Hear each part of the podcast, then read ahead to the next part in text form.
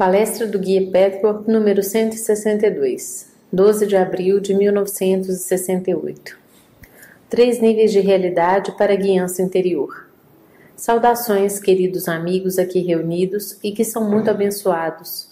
Não é apenas pela sua presença que vocês estão no estado de espírito propício ao recebimento de orientação e verdade, mas principalmente por todos os esforços interiores feitos para chegar à percepção do seu verdadeiro ser.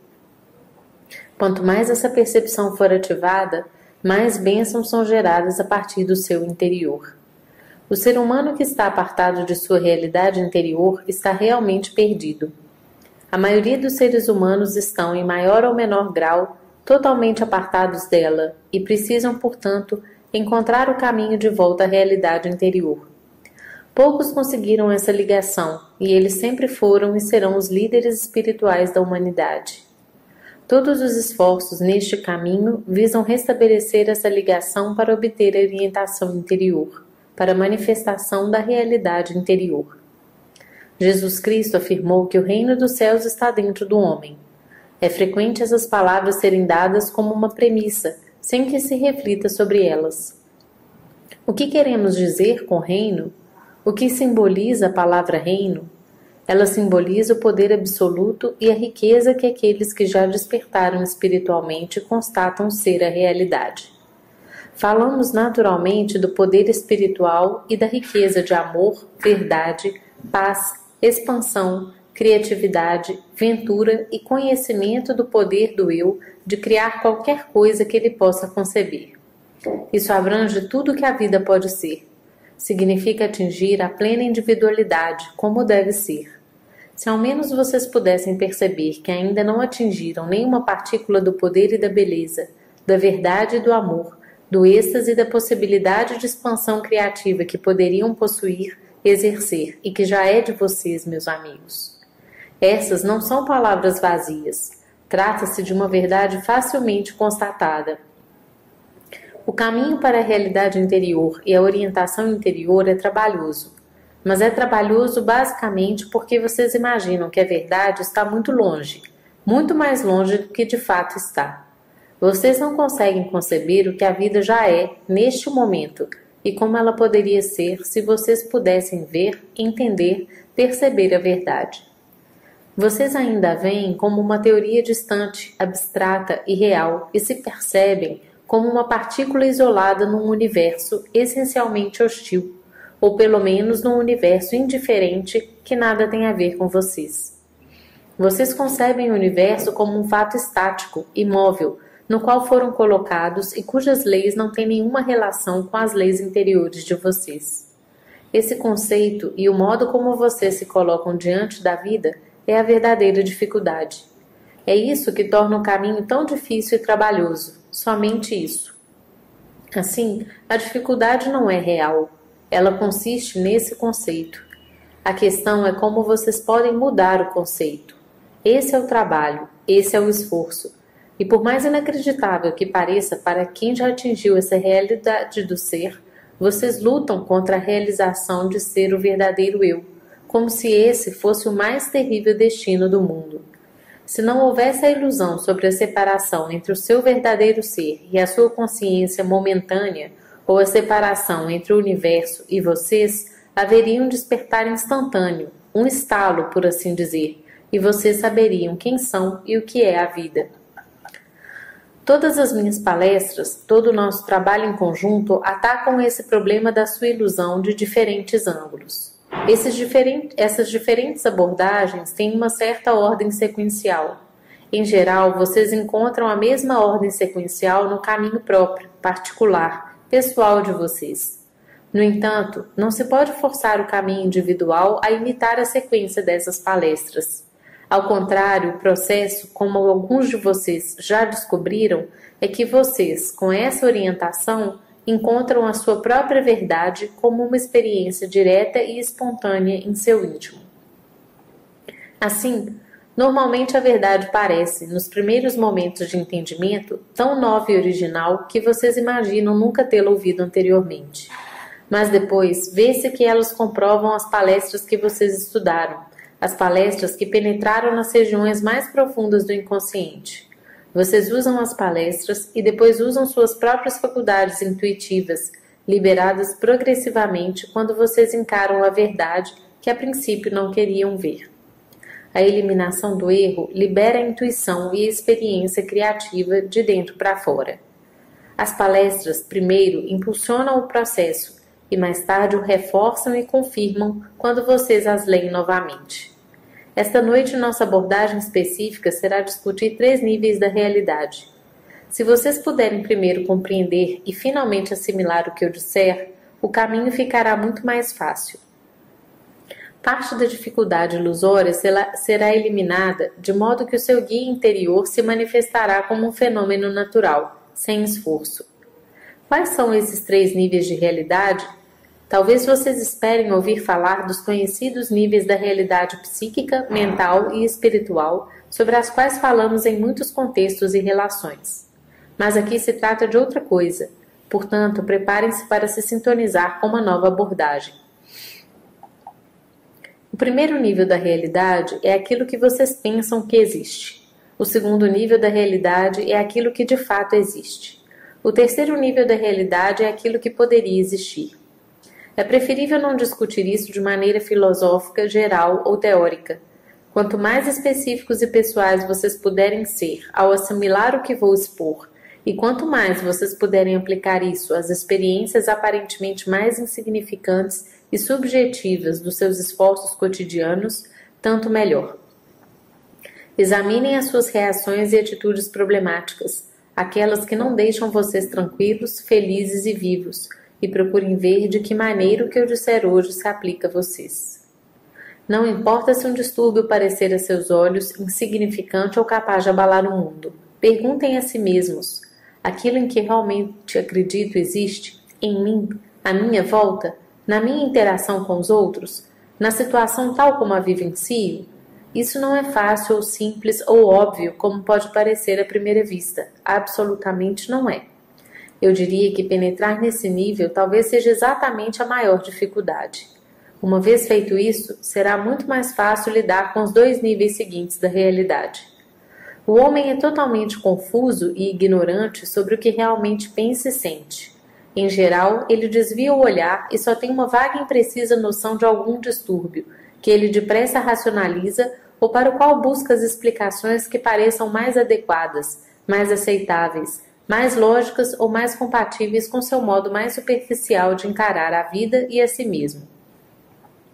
Assim, ele reconhece apenas um entre os conjuntos, muitas vezes em, em grande número, de contradição e emoções conflitantes e mesmo isso ele faz, na melhor das hipóteses, de uma maneira rasa, descuidada. Dessa forma, o verdadeiro drama de suas crenças e opiniões, impressões e reações, conceitos e ideias, esperanças e medos fica quase completamente obscurecido. O homem se refugia em rótulos coletivos excessivamente simplistas que supostamente expressam o que de fato ocorre em seu íntimo. Quando ele diz que está deprimido, ansioso, desanimado, bravo, magoado ou cansado, ele se contenta em dar o nome dessas emoções a um grande número de sentimentos, impressões e crenças, como se não fosse preciso pesquisar mais a fundo. Se ele usasse o nome dessas emoções como um começo para explorá-las, seria útil. Mas no mais das vezes, ele usa o nome dessas emoções como explicação final. Assim, não consegue atingir nem o primeiro nível da realidade da sua interpretação frequentemente confusa e errônea da vida, dos outros, do eu. Pode parecer paradoxal eu dar a esse nível o nome de realidade, mas é uma realidade temporária, na medida em que a pessoa realmente sente, pensa e acredita, seja verdade ou não, enquanto a névoa e a bruma da percepção não específica é uma terra de ninguém, não sendo nem mesmo uma realidade temporária. Por isso é tão doloroso e inseguro. Por isso, esse nível de pré-realidade, para cunhar uma expressão, é o estado mais alienado de todos. Como vocês sabem, faz parte do trabalho individual examinar meticulosamente as razões e as origens desses rótulos coletivos. A primeira reação, muitas vezes, é que vocês nem mesmo sabem por que se sentem dessa ou daquela forma, e se contentam com uma resposta rápida e fácil. Essas respostas rápidas e fáceis podem parecer extremamente plausíveis e sérias em um mundo que foge de uma abordagem original, nova. No entanto, todo problema precisa ser examinado como se nunca tivesse existido e como se a sociedade já não oferecesse respostas prontas. Se alguém prestar um pouco de atenção ao que realmente acredita ser a causa de um determinado sentimento de infelicidade, e normalmente isso requer relativamente pouca atenção, chega a algumas respostas com muita facilidade. Como mencionei, dificilmente é apenas uma coisa, pois existem simultaneamente opiniões e ideias contraditórias. Um conjunto de ideias contraditórias dá origem a outros conjuntos de reações contraditórias, contra-reações, medidas de defesa, novas falsas crenças, consequências inevitáveis das primeiras, criando mais e mais reações em cadeia. Quando tudo isso permanece no impreciso cenário da não consciência, da meia consciência, das explicações fáceis, como se pode atingir o primeiro nível da realidade, conhecer aquilo que a pessoa pensa existir? Não é nem um pouco impossível, por exemplo, uma pessoa julgar secretamente e ao mesmo tempo que é o ser mais importante do universo e que é o ser mais desprezível do universo. Mesmo uma premissa dessas tem inumeráveis consequências, gerando outras suposições erradas no trato daquela pessoa com o mundo.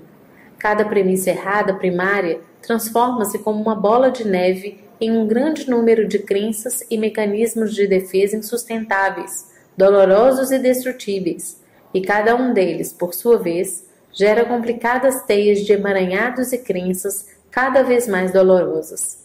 As duas premissas contraditórias iniciais multiplicam a confusão, o emaranhado, as concepções erradas e a dor daí resultante. Pois o erro é dor, assim como a verdade é felicidade. Essas ideias mutuamente excludentes, bem como um grande número de concepções erradas e confusões, já são conhecidas de vocês. Qualquer um que trabalhe no caminho sabe, por experiência própria, como elas são opressivas e como é um alívio livrar-se delas. Também sabe que cada teia de emaranhado desencadeia uma batalha para não elucidar a confusão, embora a dor continue enquanto a confusão perdura, embora conheça o estado de liberação e felicidade depois que a situação é esclarecida.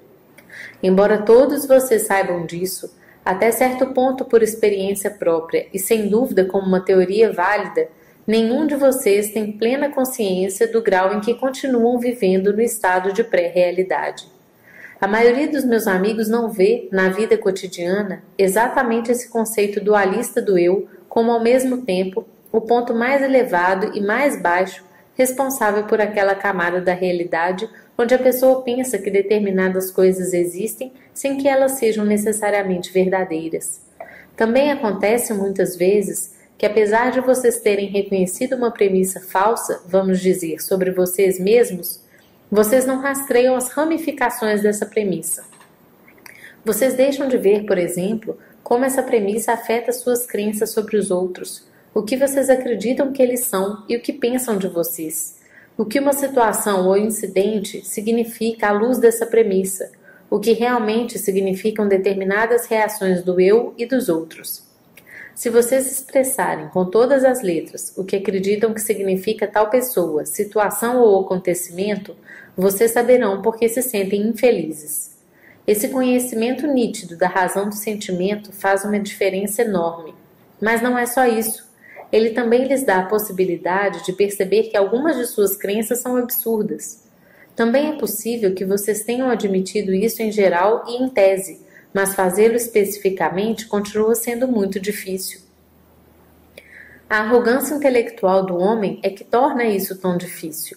A arrogância é arrogância colocar-se acima dos outros, mas é ainda mais prejudicial superestimar o próprio intelecto e assim deixar de usar a sabedoria intrínseca real, negando e refutando ao mesmo tempo os equívocos infantis da personalidade.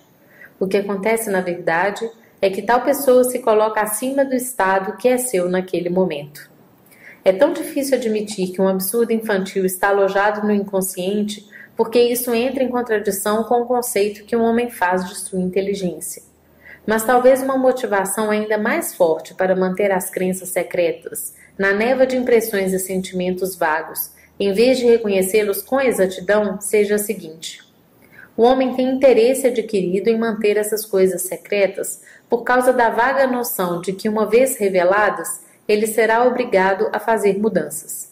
Ele teme fazer isso exatamente porque está tão identificado com suas falsas ideias que um modo diferente de encarar as coisas parece-lhe ameaçador. Mas ele não percebe que a ameaça só existe por causa da ideia em questão. As suposições ilusórias se juntam, uma leva a outra, sendo preciso desemaranhá-las para instituir a ordem e a verdade no homem. Se ele se colocar acima do seu eu real, e se esse eu ainda for ignorante ou mal informado, não poderá haver ordem. É difícil admitir o lado extremamente infantil, com todas as suas ideias e crenças sem sentido. No momento em que o lado infantil é escancarado, você sabe que é um absurdo e sente alívio por se livrar das crenças opressivas. Além desse absurdo, também existem falsas crenças e impressões que vocês até supõem conscientemente serem verdadeiras, pelo menos até certo ponto. Com essas é ainda mais difícil lidar. Existem também as crenças que vocês acham que de alguma forma são erradas, mas não querem alterá-las. De certa forma, você supõe que a premissa dolorosa é preferível a uma alternativa que, no fundo do inconsciente, acham ainda pior. É claro que isso também é uma suposição ilusória, pois nenhuma verdade é opressora, irremediável ou indesejável sob qualquer aspecto. As complicações e interações de todos nós, ciladas, falsas crenças, meias verdades e contradições constituem o que de fato existe em vocês. E só se pode avançar depois que isso for encarado. Esse nível da realidade precisa ser totalmente desemaranhado. Se um homem não quiser ver o que ele acredita ser verdadeiro, não poderá jamais ver o que é de fato verdadeiro naquele momento. Consequentemente, será incapaz de atingir o terceiro nível da realidade, transformando a realidade presente e não acreditando no que quer, em mágica ilusória ou negando os fatos, em uma realidade mais favorável para ele. Vamos tomar um exemplo geral: o medo que o homem tem da rejeição. Esse medo percorre sua vida psíquica e, consequentemente, se estende para sua vida exterior, física. A rejeição em si não seria a ameaça que é para a maioria das pessoas se não estivesse associada a premissas específicas. O que são essas premissas específicas é que precisa ser desvendado. Por exemplo, uma pessoa pode acreditar que não vale nada, e a rejeição é uma ameaça tão grande apenas porque parece confirmar o fato de sua falta de valor. Assim, não basta reconhecer uma explicação estereotipada dizendo que a pessoa sente ansiedade. É necessário, primeiramente, reconhecer que a ansiedade existe porque a pessoa teme a rejeição. Posteriormente, é preciso trazer à tona que a rejeição é tão ameaçadora porque a pessoa se acha sem valor e não quer admitir esse sentimento. Mas mesmo isso não leva muito longe. Agora é necessário descobrir em que especificamente se baseia essa ideia, até então secreta, de não ter valor. Em outras palavras, é preciso tirar todas essas crenças e premissas específicas da bruma da imprecisão onde elas se escondem sob o rótulo coletivo de ansiedade. Quando o enfoque muda da maneira que sugerida e se faz uma investigação séria, quando nada é dado como certo e tudo é enfocado de um modo novo e original, vocês vão verificar se aquilo em que vocês acreditam existe. Daí por diante, vocês podem começar a ir mais fundo e a questionar as premissas dessas crenças. Podem começar a abrir os olhos e ver objetivamente o que realmente existe. Nessa fase de transição de um nível da realidade para o nível seguinte, vocês também precisam se perguntar se querem de fato descobrir, primeiro, se o que vocês pensam existe e segundo, o que realmente é. Todas as falsas premissas que vocês aceitam parecem determinar que o segredo deve ser mantido. Por exemplo, se fosse verdadeiro que vocês não têm valor nem conserto, encarar tal fato seria, na verdade, um empreendimento penoso. Mas nesse caso, seria preferível viver uma mentira, fingindo que vocês acreditam no seu valor, quando no fundo duvidam dele? Considerações como essas dotarão vocês da lógica necessária para examinar o que vocês acreditam que existe, com o intuito de descobrir o que realmente existe. A verdade é que vocês têm muito valor, embora talvez de uma maneira diferente do que acreditavam. Inversamente, e ao mesmo tempo, vocês podem acreditar que são a pessoa mais importante e valiosa da Terra, merecedora de privilégios muito especiais. Comprovar tal crença é difícil, pois o conhecimento intelectual de vocês rejeita tal arrogância e gera até vergonha.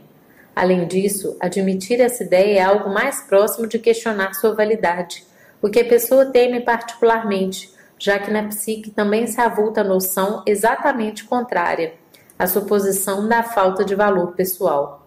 Se você não é especial, não é nada. Portanto, é preciso manter as duas suposições longa da consciência, longe da consciência, sem examiná-las. Dessa forma, as reações em cadeia e padrões compulsivos de comportamento que se seguem não podem ter sua realidade testada. Assim, quando vocês se dão conta de que não querem descobrir o que existe em vocês, averiguem por que não querem. Que falsas crenças impedem vocês de fazer isso?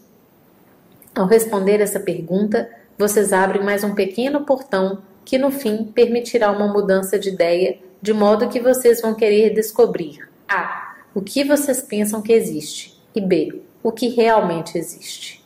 Naquele momento, vocês já estarão dois importantes níveis mais próximos da orientação interior e da realidade interior, da possibilidade daquilo que poderia ser. Esse é o reino de Deus dentro de vocês. Enquanto não forem desfeitos os emaranhados das falsas opiniões, do que vocês acreditam que existe e o contrário do que realmente existe, vocês não conseguirão ver que, mesmo que realmente existe, não precisa ser o estado de ser final de vocês. Essa percepção leva a uma transição de enorme importância.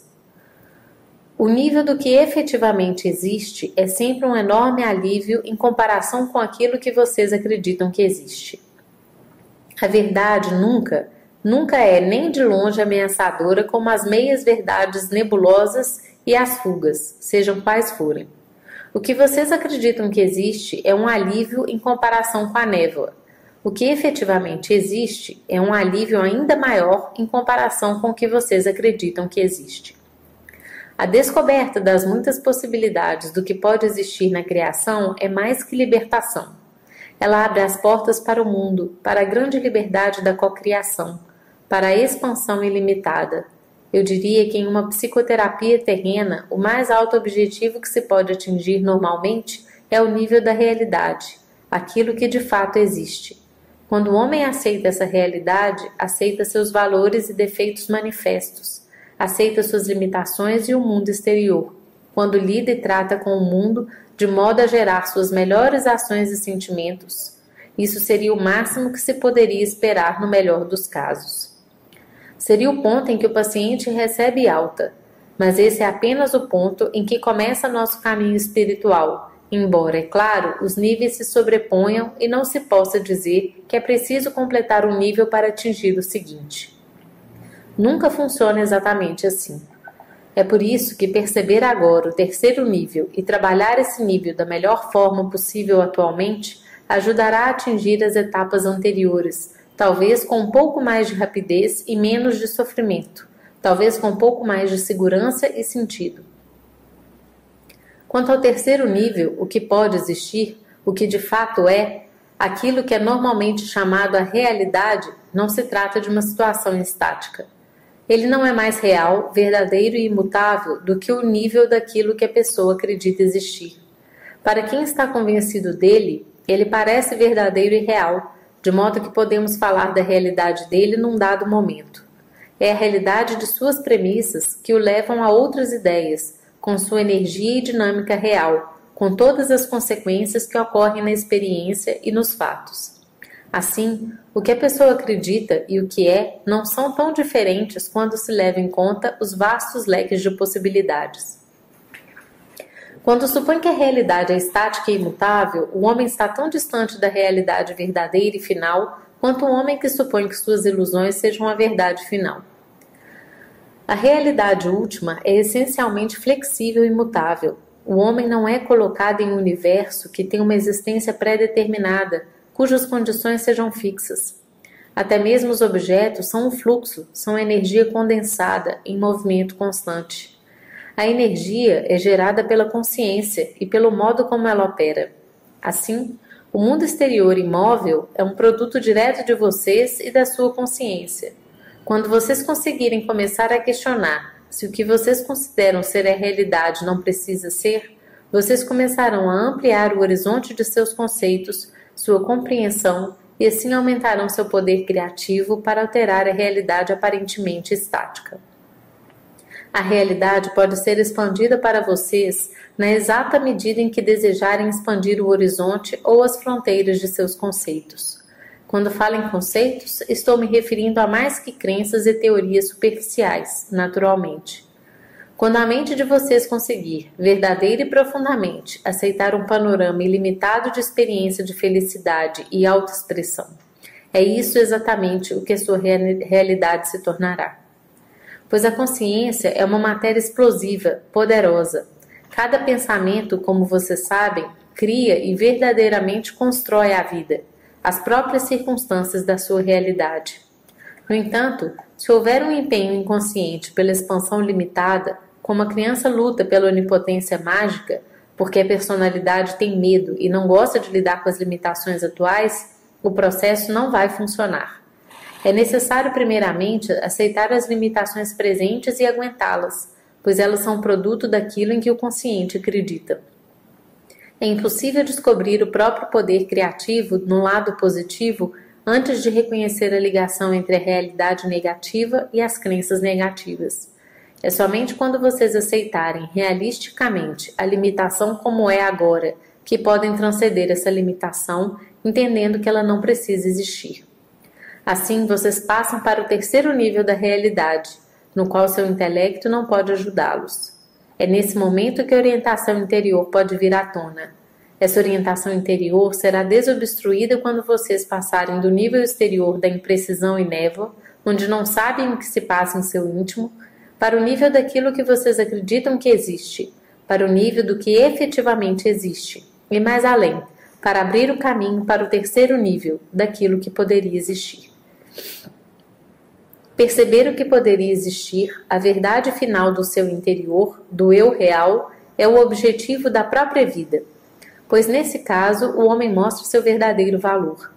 Quanto mais esses níveis foram transcedidos, maior livre, mais livre se torna a orientação interior, e tanto mais vocês compreenderão esses três níveis da realidade, que são a forma do homem de evitar ser lançado no mundo exterior e voltar à sua realidade interior. O que é o mal, meus amigos? Todo mal tão deplorado?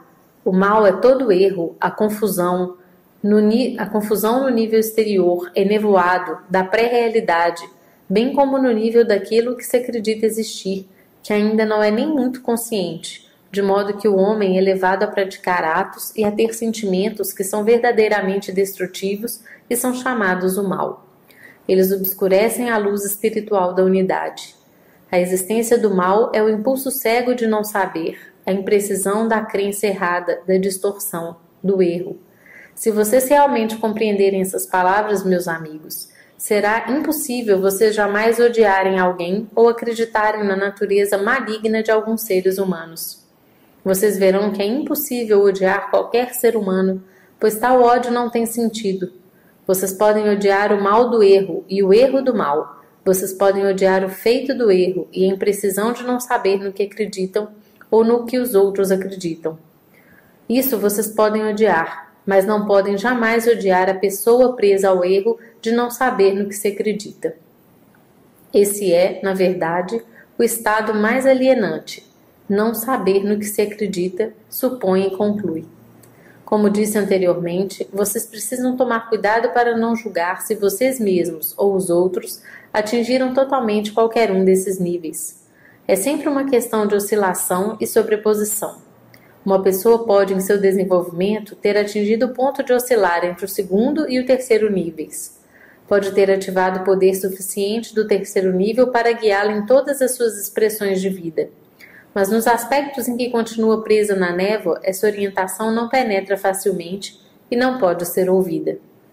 E agora, meus caros, podemos passar para as perguntas. Pergunta: E se a pessoa duvidar que suas necessidades são justificadas, também não é uma questão do que deveria ser? Resposta: Isso faz parte da confusão. Se você não souber o que deve querer, o que é uma necessidade legítima da sua parte, você fica confuso entre o aspecto infantil, que deseja amor e atenção irracionais e impossíveis, e a necessidade adulta e legítima de calor humano e afeto. Nessa confusão, é possível que você se rejeite o segundo aspecto e, ao mesmo tempo, se revolte por não obter o primeiro. É preciso trazer à tona e examinar tudo isso para poder colocar as coisas em ordem. Além dessa confusão, também pode haver confusão sobre o que a outra pessoa realmente sente. A confusão de vocês inevitavelmente gera confusão sobre o que existe na outra pessoa. A dimensão infantil pode concluir que vocês estão sendo rejeitados, pois as exigências exageradas não são atendidas. Talvez vocês não consigam reconhecer o amor real, pois ele aparece sob uma forma diferente do que vocês imaginavam no estado atual em que talvez vocês não consigam admitir diferenças de autoexpressão. Também é possível que vocês interpretem mal a rejeição real, tomando-a por uma rejeição pessoal, sem perceber que se trata da manifestação da imaturidade e medo de amar da outra pessoa. Todas essas interações e correntes mútuas precisam ser investigadas. A maneira como vocês podem medir se chegaram ao que devem saber sobre si mesmos num determinado momento é a única medida confiável que existe. Vocês têm a sensação de extremo alívio e liberação, de estarem energizados e leves? Se a resposta for sim, podem ter certeza absoluta de que atingiram, nesse momento, o nível de autoconhecimento que devem ter. Quando essa sensação está ausente, podem ter certeza absoluta de que ainda há muitas perguntas sem respostas que precisam ser encontradas. Vocês precisam fazer a si mesmos as perguntas certas. Pergunta: Sei que eu distorço a realidade.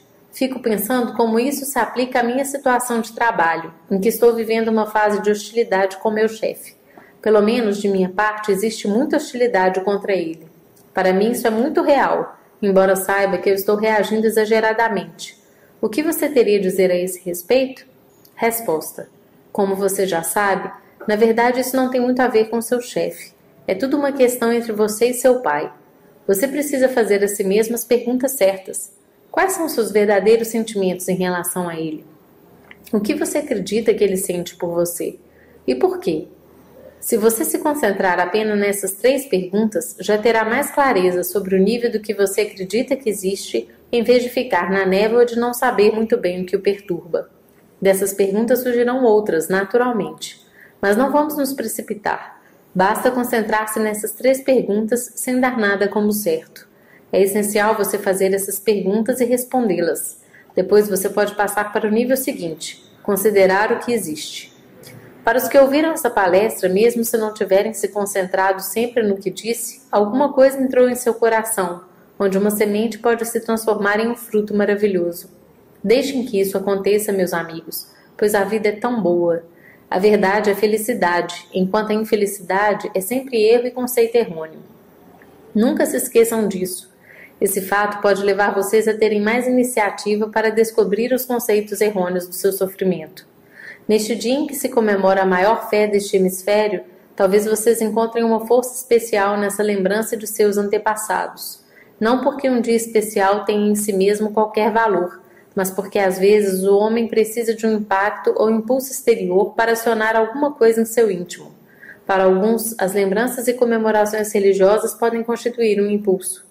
Para outros, talvez isso não seja necessário, mas elas, por sua vez, podem precisar de outros lembretes e incentivos, ou de outro ímpeto que represente uma força motriz para encontrar a saída do emaranhado no nível mais exterior da existência e nevoada que provoca tanta ansiedade e sofrimento. Sejam abençoados, queridíssimos amigos. O amor do universo, a verdade e a beleza do universo estão dentro e em volta de vocês em todas as ocasiões. Sempre, meus amigos, sempre. Vejam a verdade enfocando a orientação anterior, para que no fim vocês e o guia interior sejam um só. Isso acontecerá quando vocês tiverem sentido sua realidade muitas vezes. Sejam abençoados, fiquem em paz, fiquem com Deus.